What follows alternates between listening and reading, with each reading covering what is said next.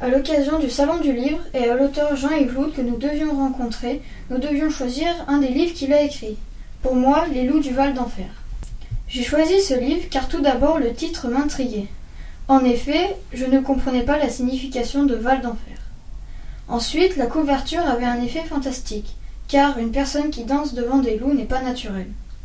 Pour finir, le loup est mon animal favori, ce qui m'a aidé dans mon choix. L'histoire se déroulait à Chantepire, un petit village vers le parc naturel régional des Alpilles, là où avaient eu lieu les massacres de la bête du Gévaudan 200 ans plus tôt. Un jour arriva à Chantepire une troupe de gitans. Gusto, un membre du village et personnage principal, espérait retrouver un membre de la troupe du même âge que lui, Priscilla la jolie danseuse. Quand le chef de la troupe demanda au maire où il pourrait s'installer pas loin du village, ce dernier leur répondit d'aller dans le Val d'Enfer, un lieu maudit par la bête du Gévaudan, où personne ne va plus depuis la dernière battue au loup.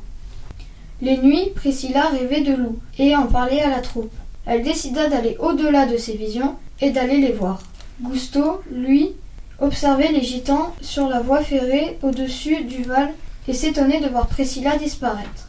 Alors il décida d'aller voir et découvrit Priscilla qui dansait devant des loups. Mais en le voyant, elle fuya.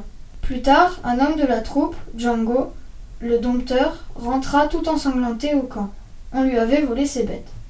Priscilla décida de mener l'enquête sur son agresseur et demanda de l'aide à Gusto tout en sachant bien de qui il s'agissait. J'ai bien aimé l'histoire car certains passages, comme Priscilla qui danse avec les loups ou la bête du Gévaudan, lui donnent un effet fantastique.